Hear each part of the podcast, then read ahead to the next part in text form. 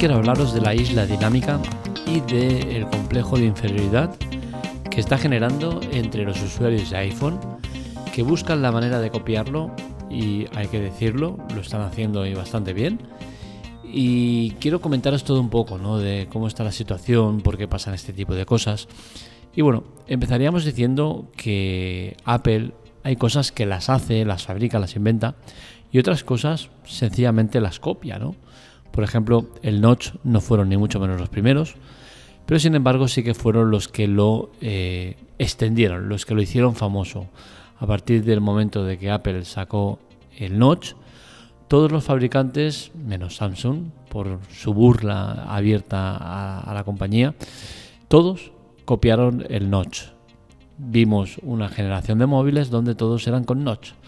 Bien, Samsung, que no podía copiar el Notch porque públicamente se había reído de él, pues diseñó el agujero en pantalla. La gota de agua creo que fue primero, ¿no?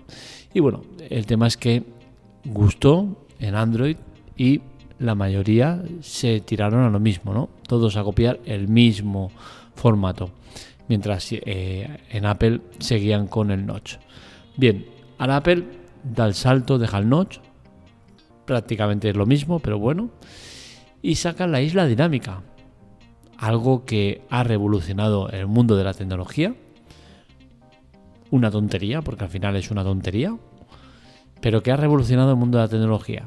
Algo que hace 10 o 15 años veíamos en el Motorola V10, creo que era, o el LG V10, no sé cómo era, no sé, LG V10 me parece que era. Evolucionado, porque en el V10 era una pantalla aparte de la, de la pantalla que tenías, que te daba informaciones eh, básicas. En esto es una única pantalla que mediante software pues hace que la parte superior ejecute ciertos comandos y, bueno, ha sido revolucionario hasta el punto que no pasaron ni 24 horas y en Android ya había un desarrollador que había hecho una isla dinámica para Android. A día de hoy ya hay muchas versiones, muchos eh, programas que hacen esa isla dinámica y es posible que cualquier teléfono Android disponga de su propia isla dinámica. ¿Qué sucede? Que quedan bastante mal. Todavía quedan bastante mal. ¿Por qué? Porque se, solapan con eh, la barra de notificaciones. Habría que ocultar esa barra de notificaciones y bueno, mejorarlo todo un poco. ¿Se va a poder hacer? Seguro que sí, se va a ir haciendo. Recordemos que esto lleva muy poco tiempo en el mercado y en Android si algo hay es mucho, mucho, mucho genio por ahí escondido, ¿no? que es capaz de hacer eso y mucho más. Con lo cual cosa es de esperar que esto vaya evolucionando. Pero claro, el problema es los fabricantes. ¿Qué pasa con ellos? Samsung, Xiaomi, Huawei, todos estos están viendo cómo eh, los usuarios que usan sus teléfonos prefieren tener un sistema de notificaciones tipo isla dinámica que no el sistema propio de, esos teléfonos. Con la cual cosa estamos ante un dilema importante. ¿Qué hacen? Se suman al carro y sacan su propia isla dinámica, dejando claro que eh, Apple ha tenido la idea y que lo copiamos porque si no nos sentimos inferiores, o buscan alguna manera de solucionarlo. Se sabe que Realme ya está trabajando en su propia isla dinámica, la Realme Dynamic, no sé qué le llaman, ¿no? Y bueno, al final el tema es ese, ¿no? Copiar o quedarte atrás. Personalmente, si me preguntáis si me gusta la isla dinámica, os tengo que decir que sí, me gusta. ¿Por qué? Porque al final vienen a darle funcionalidades a una parte de la pantalla que a mí personalmente no me gusta nada. Sea notch, sea gota de agua, sea eh, agujero en pantalla, cualquier formato que tenga que ver con que la pantalla de delante tenga eh, cosas, eh, elementos no naturales, elementos sobrantes, a mí no me gusta. Y entonces cualquier tipo de estos elementos me parece mal.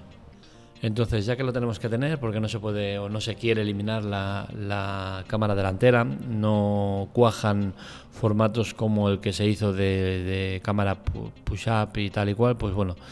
Entonces, como este tipo de sistemas no cuajan y hay que tener ese agujero en pantalla o notch o lo que sea en pantalla, pues oye, qué menos que darle eh, funcionalidades a esa parte fea de la pantalla, ¿no? Y creo que la isla dinámica, sin duda alguna, eh, ha dado una revolución en este aspecto y me gusta, me gusta que, saquen este tipo de funciones pero sobre todo también me gusta que esté bien implementado, ¿no? Y en Android esperemos que vayan mejorando y vayan consiguiendo pulirlo hasta el punto que no se solape con, la hora, con, el, con la cobertura, con todas estas cosas que ahora mismo se solape y que quedan realmente mal, ¿no? Eh, lo bueno es que tiene, mucha margen de tiene mucho margen de beneficio, ¿no? Y es que en Android eh, el nivel de personalización es máximo y aparte de, poder pulirlo a nivel estético, se va a poder pulir también a nivel funcional, ¿no? Se va a dar un montón de funciones más que las que tienen en Apple, que en Apple tampoco es que tenga muchas funciones, más allá de música, mapas eh, y alguna notificación más, ¿no? Entonces, bueno, eh, ha sido una revolución por, porque todo lo que hace Apple suele ser revolucionario, pero al final no deja de ser una barra de notificaciones que te están notificando, ¿no? Entonces, eh, pongamos los pies en el suelo. Apple lo que ha hecho es por fin poner algo de notificaciones en la parte superior, ¿no? Algo que en Android viene pasando toda la vida y en iOS no había pasado nunca. La isla dinámica se extiende y es que los próximos modelos de Apple ya se está confirmando que van a venir todos con isla dinámica, es decir, que no va a ser solo cosa de los Pro, sino que todos van a tener isla dinámica, o sea que es de esperar que eh, los próximos iPhone ya todos vengan sin el notch y ya vengan con esa con esa especie de, fila o como queramos llamarle.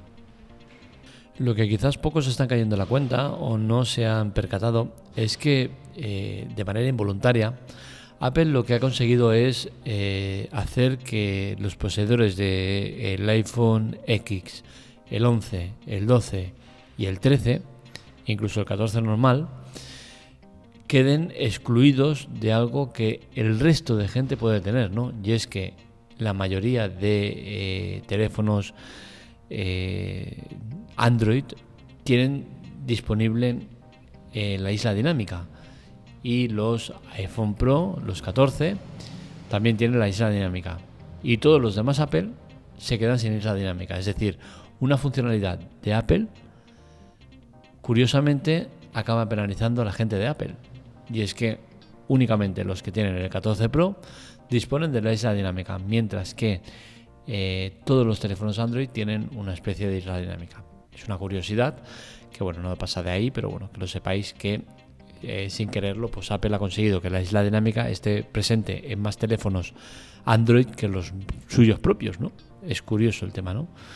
Eh, mi conclusión es muy clara. Me gusta la, dinámica, me gusta lo que consigue Apple, me gusta que eh, el mundo se ponga a sus pies, sea por una chorrada sea por algo más interesante o menos interesante. Al final, Apple es una empresa que es innovadora, que está a la vanguardia, que siempre va un paso por delante del resto y eso en muchas etapas de, de la vida pues deja de pasar y Android se pone por delante y hay que reconocerlo y, bueno, de nuevo parece que Apple está retomando ese puesto de eh, avanzada su época, ¿no? ahí por delante del resto. No sabemos si Apple ya está trabajando en una evolución de esa isla dinámica eh, o si por lo contrario va a aceptar que Android lo copie de manera descomunal y que lo mejore incluso y lo va a mejorar seguro. Eh, o si por lo contrario va a seguir con su rollo de isla dinámica, con sus pocas funciones que tiene, porque tiene muy pocas.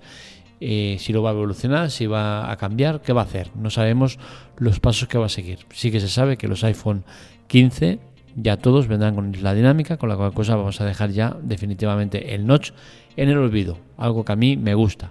Yo me compré eh, el iPhone 13, me lo compré por un motivo, ¿no? Y es que el iPhone 14 le hice una reparación para intentar alargar su vida más y fallé. Me lo llevé a un moro y me, salió mal el tema y tuve que comprarme un teléfono nuevo, ¿vale? Eh, y, no quería irme de, Apple, con la cual me compré el iPhone 13. No tenía ninguna intención, ninguna gana de tenerlo. Ahora a día de hoy estoy más que contento, pero sí que es cierto que no lo quería tener porque a mí el notch no me gusta nada y sabía que el próximo modelo iba a salir sin notch. Sinceramente, pues visto lo visto, eh, no hice mal porque lo que hay ahora tampoco es que me, llame mucho la atención. Me gusta la, isla dinámica, pero no, no hasta el punto de, de, querer cambiar de teléfono por la isla dinámica, ni mucho menos. Y visto lo visto, me da que el año que viene los iPhone normales van a venir con, con el con el notch o notch entre comillas que hay ahora, ¿no? Que es este punto y, especie de, ¿cómo diríamos? De, de signo menos, no sé cómo llamarlo, ¿no? Es un notch un tanto extraño. Y bueno, eh, pues eso, que sepáis que, que, la isla dinámica ha tocado muy fuerte en Android, que hay muchísimas copias que van a seguir saliendo y que sobre todo tengáis cuidado con las que instaláis, ¿vale? Porque seguramente habrá muchos eh, hackers que van a intentar hacer su agosto y van a empezar a sacar islas dinámicas que lo que hagan sea eh, piratearte el móvil, meterte en malware o cualquier historia, ¿no? Con la cual cosa, tener cuidado y meter siempre aplicaciones de isla dinámica que sean eh, conocidas, que tengan un cierto eh, cierta repercusión. No pongáis cualquier mierda porque os pueden contaminar. Hasta aquí el podcast de hoy. Espero que os haya gustado. Este y otros artículos los encontráis en lateclatec.com. Para contactar con nosotros, redes sociales, Twitter, Telegram, TikTok y demás en arroba lateclatec y para contactar conmigo en arroba marmelia. Os recuerdo que es importante colaborar, para ello tenéis chollo y ayuda las notas del episodio.